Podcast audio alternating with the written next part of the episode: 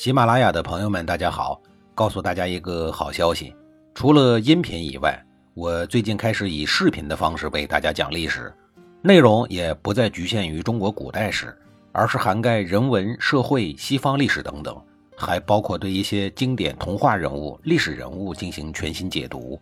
欢迎大家在微信视频号里搜索“志明侃历史”，同志的志，光明的明，调侃的侃，历史故事的历史，我在视频里等你。上一集里，我说到了孟尝君半夜三更到了函谷关，结果出不去的事儿。按照秦国海关规定，天亮鸡叫才准开门放人。孟尝君瘦小的躯干裹着一件明显不合体的超大号军大衣，佝偻着身体，来回的跺着脚，焦急万分。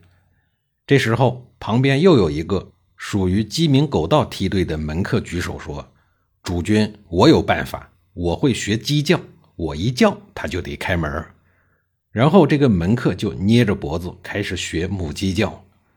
一听到鸡婆叫，附近的公鸡全都鬼使神差的打起鸣来，好些个山上的野公鸡也跑过来跟着叫唤起哄。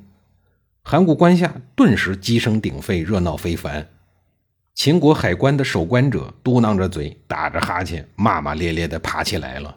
他拉开了沉重的门栓，开了个门缝，检查了孟尝君的疯船以后，放了这一行人出去。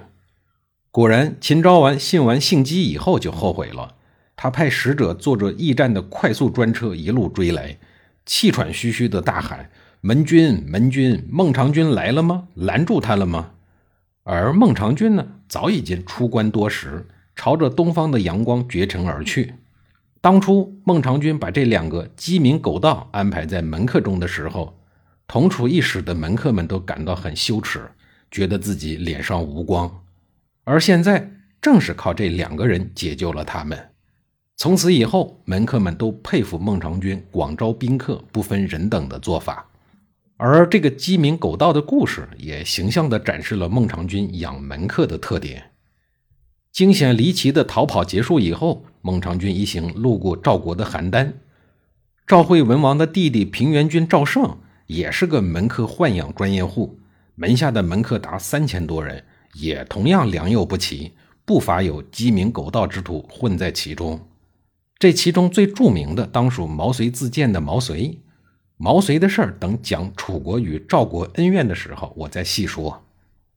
平原君赵胜的门客们看见来访的孟尝君，都捂着嘴大笑说：“我们以为孟尝君是个潇洒俊朗、魁梧有力的大丈夫，今天一看，渺小丈夫也，袖珍丈夫也。”说完，集体哈哈大笑，空气中充斥着鄙夷的浪笑声，如同万人大合唱穿越房顶，直冲云霄。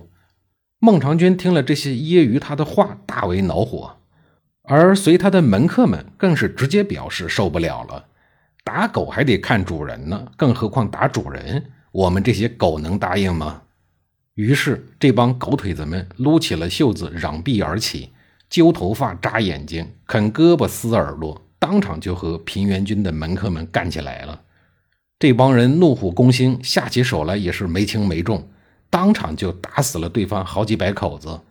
孟尝君一派全胜以后，大怒而去。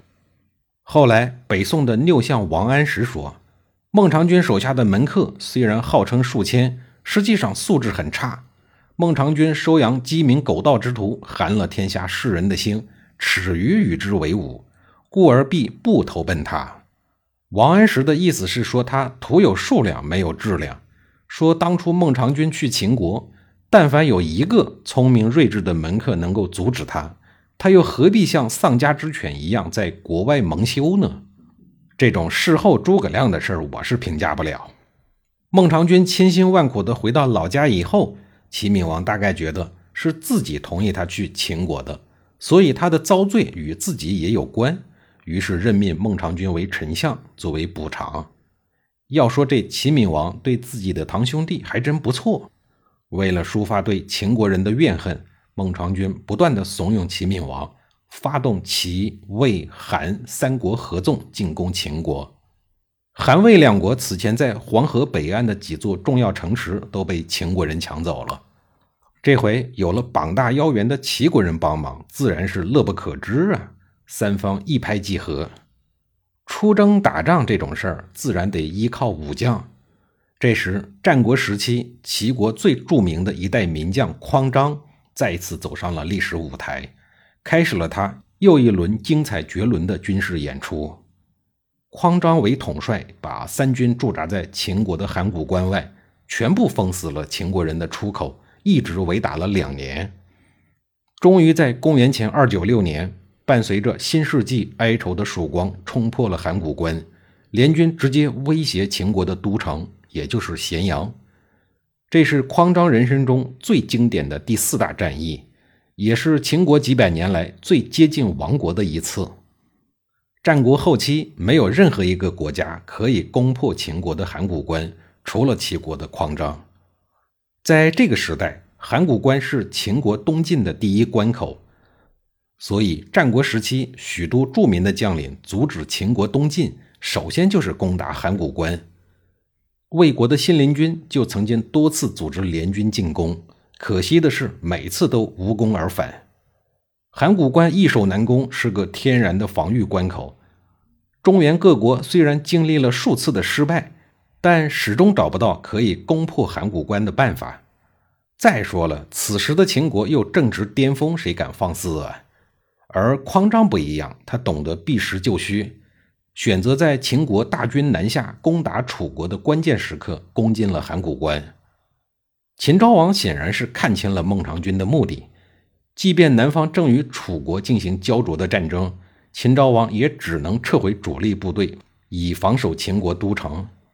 为了拖延时间，秦国把之前侵占的黄河沿岸的几座重要城池还给了韩魏两国。随后派出外交使臣离间韩、魏、齐三国的关系，又重金贿赂齐闵王，以孟尝君瓜分秦国以扩展自家实力、试图造反理由，彻底说服了齐闵王。否则，以齐闵王好大喜功的性格，怎么会轻易的将秦国这块大肥肉白白的丢掉？齐闵王最担心的当然是孟尝君功高盖主，自立门户。而函谷关之战是匡章人生中最后一战。就匡章本人而言，他自然是想打进秦国都城的。就在临门一脚的时候，却接到了齐闵王的撤兵令，这对任何武将而言都是致命的。死后他郁郁而终也不是不可能。这场战役的结果，不仅是齐国失去了称霸的最后机会，东方六国也失去了打败秦国的机会。此后数年之间，秦昭王苦练秦军，他还不拘一格地提拔了一位改变战国历史的人物，他也最终成为东方六国的梦魇。这个人就是战神白起。孟尝君兴师动众打秦国，除了解决私仇之外，并没有给齐国带来什么好处，只是壮大了中间的韩魏两国。这一次军事行动被后来的范雎评价为得不偿失的远功近交。范雎的评价咱先不说，下一集里我继续给您讲齐人孟尝君那位高权重的美好生活。